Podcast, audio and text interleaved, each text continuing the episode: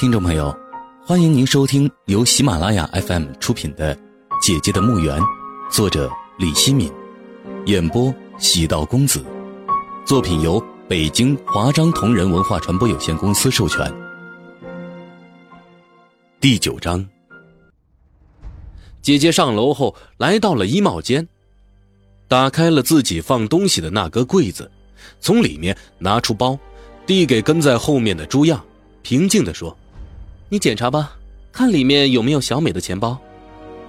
朱亚在众目睽睽之下，气势汹汹地夺过姐姐的包，拉开拉链，在里面翻了起来。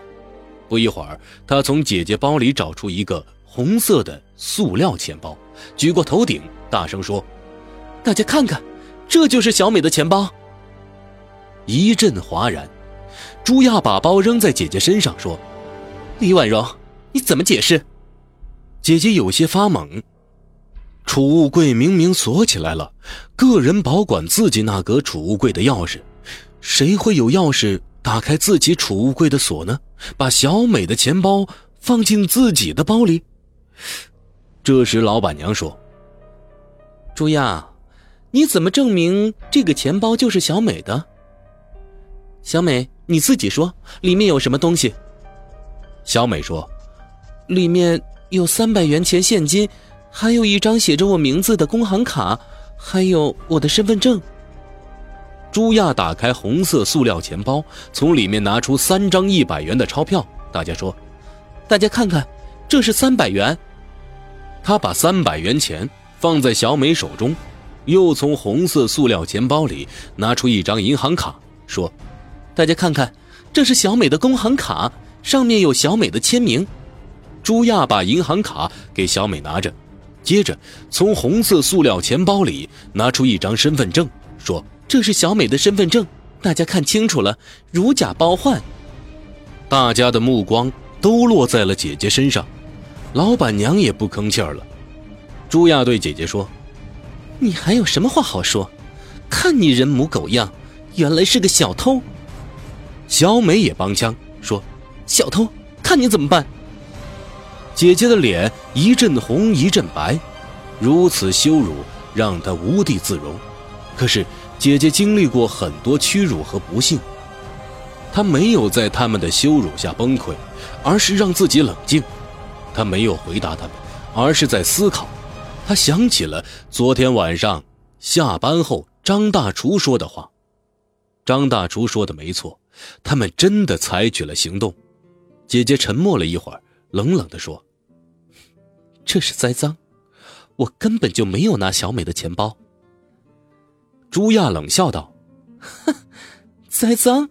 你有什么证据说小美栽赃啊？人证物证都在这里，你还狡辩？你真不要脸！那你有什么证据说我偷了小美的钱包？笑话，钱包都从你包里搜出来了，这不是证据吗？谁看到我拿了小美的钱包放进了我的包里？站出来说！”我从上班到现在就一直忙个不停。我什么时候拿了小美的钱包？大家评评理。我来孔雀餐厅后，只管做自己该做的事情，从来不参与你们的事情。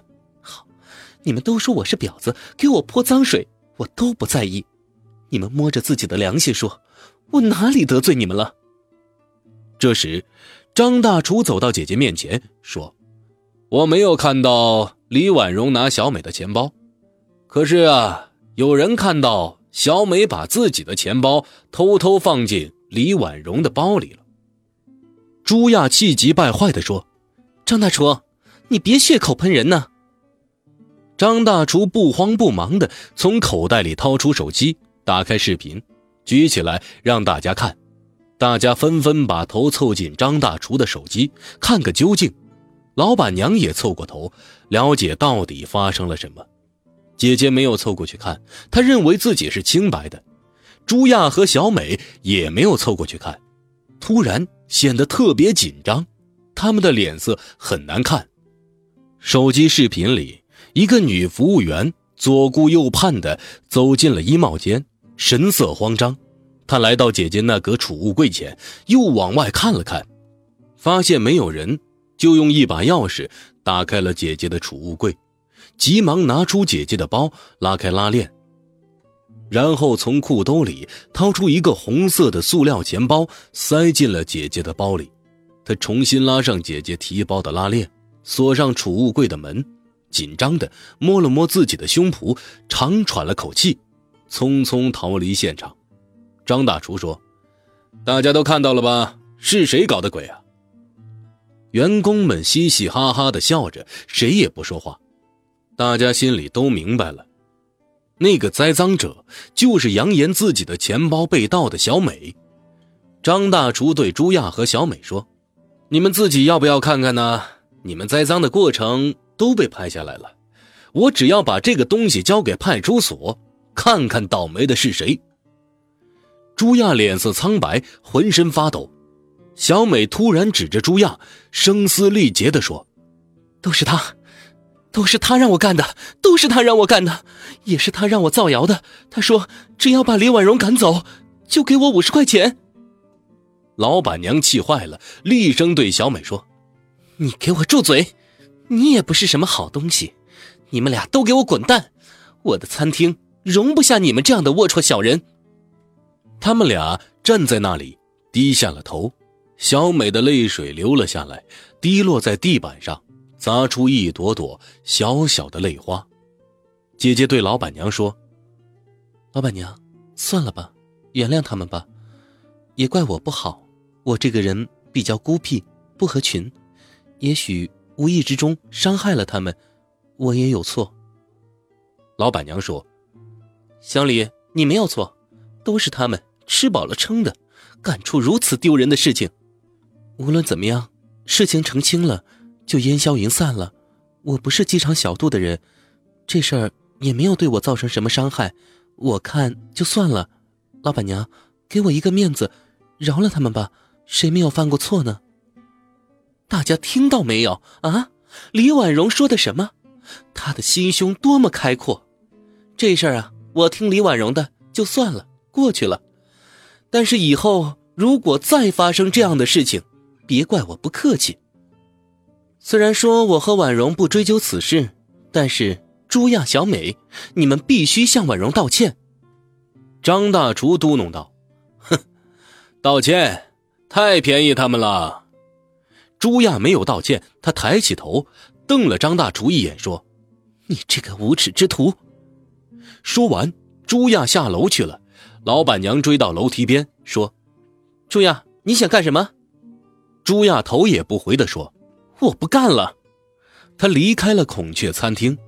老板娘气得发抖，回过头对小美说：“你，你也走吧。”小美流下了泪水，说：“我不走，我不走，我孩子在老家，还等着我的奶粉钱，我不能没有工作，不能没有工作呀！”老板娘，你让他留下吧，求你了。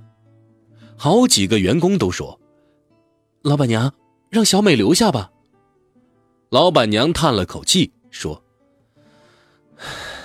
留下可以，但是有个条件。”小美说：“老板娘，你说什么条件我都答应。”从今天下午开始，小美去做洗碗工，婉容接替朱亚当迎宾。姐姐说：“呃，这样不妥吧？”老板娘斩钉截铁的说。孔雀餐厅是我的，我说了算，就这样定了。大家该干什么就干什么去吧。这天晚上，姐姐比往常提早了两个多小时回家。在回家的路上，姐姐想到还在洗碗的小美，没有幸灾乐祸，而是替小美难过。她本来想留下来帮小美的，因为来例假肚子很痛，就离开了餐厅。张大厨还是站在那棵梧桐树下等她。见他过来，扔掉手中的烟头，迎上来说：“小李，今天要不是我，你就……”姐姐说：“谢谢你。”张大厨笑着说：“嘿嘿不客气，不客气。小李啊，我想请你到酒吧里喝杯酒，可以吗？”姐姐又想起了朱亚的话，心里一阵恶心，说：“我不想喝酒，想回家，你自己去喝吧。”姐姐没有等他的话说出口，迈开腿一阵小跑，远离了他。张大厨骂了声很难听的话，悻悻而去。姐姐回到家，刚刚开门就闻到了一股花香。姐姐想，她没有在家里养花呀，也从来没有买过鲜花呀，怎么会有花香呢？诧异的姐姐开灯后发现，一束鲜艳的红玫瑰静静地躺在桌子上。有人来过，还给他送了束红玫瑰。这人是谁呢？他检查了一下窗户，发现窗户开着。他突然想到了那个古怪的贼，难道是他送来的玫瑰花？如果不是他，那又会有谁呢？更谈不上可以给自己送花的男朋友了。您正在收听的是由喜马拉雅 FM 出品的《姐姐的墓园》。姐姐觉得不可思议。姐姐发现花的上面有张小纸片她拿起了小纸片上面写着这样一行字：“不要问我是谁，你应该像鲜花一样生活。”自己歪歪扭扭，十分难看。这句话倒是让姐姐怦然心动。一会儿，姐姐恢复了平静，心想：这也许是个恶作剧。他想把花扔了，走到门口又折了回来。把花束放在鼻子下闻了闻，花香沁人心脾。姐姐自言自语道：“怪不得那么多人喜欢花，还真好闻。以前我怎么就不喜欢花呢？看来这三十多年真是白活了。”姐姐想找个花瓶，把花养在水里，否则花儿很快就会枯萎。可是姐姐找遍了家里的每个角落，都没有找到花瓶。她只好让花束留在桌子上，让它自生自灭了。睡觉前，姐姐把门窗都关好了，生怕贼又跑进屋里来。姐姐不怕那个贼，怕的是那个贼的唠叨。姐姐躺在床上，肚子痛得要命，她哼哼唧唧地叫着。以前痛经，他会吃一种叫益母草的冲剂，可以缓解他的疼痛。他知道家里没有益母草了，又不想出门到药店买药，只好忍耐着疼痛。他经常对自己说：“任何疼痛都会过去的，只要有足够的忍耐能力。”实在痛得受不了了，他就在床上翻滚。姐姐想到了桌子上那束玫瑰花，她强忍着疼痛爬起来，一把抓过那束玫瑰花，她把花朵放在鼻子下。使劲的呼吸，一次一次的呼吸，花香转移了他的注意力，使他慢慢的入睡。姐姐忘了自己已经不再是洗碗工了，还是早早的来到了餐厅。小美比她来的更早，已经在拖地板了。小美看姐姐进来，抬头朝她笑了笑，姐姐也朝她笑了笑。姐姐醒悟过来，本来她可以在家里多睡一个小时觉的。姐姐没有后悔，早上起来肚子不痛了，这让她欣慰。姐姐没有闲着，帮小美一起干活。小美说：“你别动手，我自己来。”姐姐说：“哎呀，都是店里的活，我有空帮你干干也是应该的。”小美十分感动，说：“你是个好人。”姐姐说：“我不是好人。”小美不知道说什么好。姐姐说。凭良心做事情就好了，我们都是苦命人，不应该互相仇恨。小美说：“嗯，我知道了，凭良心做事。”老板娘来了，看到姐姐和小美一起干活，便对姐姐说：“婉容，你过来，有话对你说。”姐姐走到她跟前，说：“老板娘有何吩咐啊？”老板娘端详着她说：“你说说看。”朱亚打扮的漂亮吗？漂亮。是啊，她很会打扮。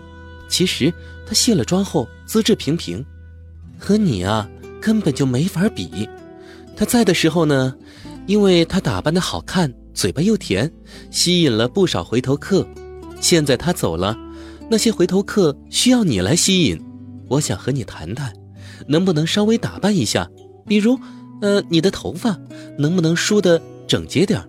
另外啊，对客人要笑脸相迎，多说好听的话，不知你能不能做到呢？呃，我从来不用化妆品，我也不会说好听的话。哎呀，你用不着用化妆品，就这样很好。我只想让你把头发梳整洁些，现在这里有些凌乱。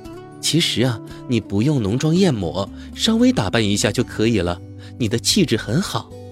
至于好听的话，你琢磨琢磨啊，说的得体就可以了。我也不是要求太高。姐姐点了点头。老板娘说：“来，我给你梳头。”谢谢老板娘。老板娘给姐姐梳头时，十分的认真和温存。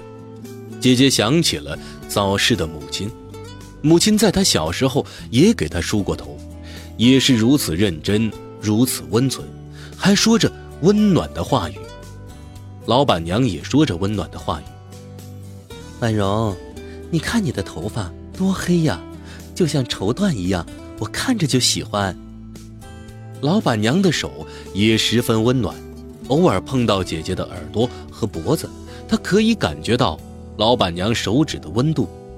姐姐说：“老板娘，你真像我妈妈。”老板娘笑着说：“ 我要有你这样漂亮的女儿就好了。可惜我生的是儿子，现在上大学呢，除了管我要钱呢，就没有好听的话对我说，和我像仇人一样，还瞧不起我这个当妈的。”好像我开饭店丢他的脸，一点良心都没有。老板娘给姐姐梳完头，说：“你去照照镜子。”姐姐照了照镜子，发现自己变了一个人，变得温婉可人。她十分吃惊，穿上店里的旗袍和半高跟皮鞋后，简直和她以前的形象判若两人。她发现自己原来也可以那么美，可是。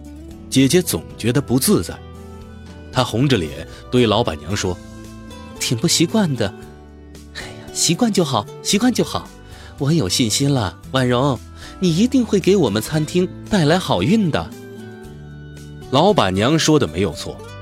姐姐当孔雀餐厅的迎宾后，回头客渐渐多了起来，餐厅的生意也好多了。有些客人吃饭时眼睛也不老实。不停的用目光瞟他，姐姐的确很不习惯，那些男人的目光就像是一把把锋利的刀子，割得他体无完肤。更有甚者，还有个老头吃完饭临走时，色眯眯的盯着他的大腿，走到他面前，黏糊糊的说：“小姐，你的腿长得美妙绝伦呐。”姐姐差点一口痰吐在他皱巴巴的老脸上，不过她忍住了，还是微笑的面对老头，看着老板娘的面上，强忍着种种心理上的不快，可她不知道自己能够忍耐多久。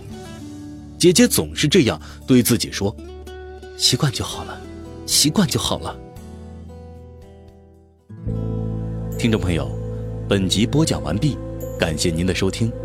请您继续关注喜马拉雅 FM 以及喜道公子的其他作品。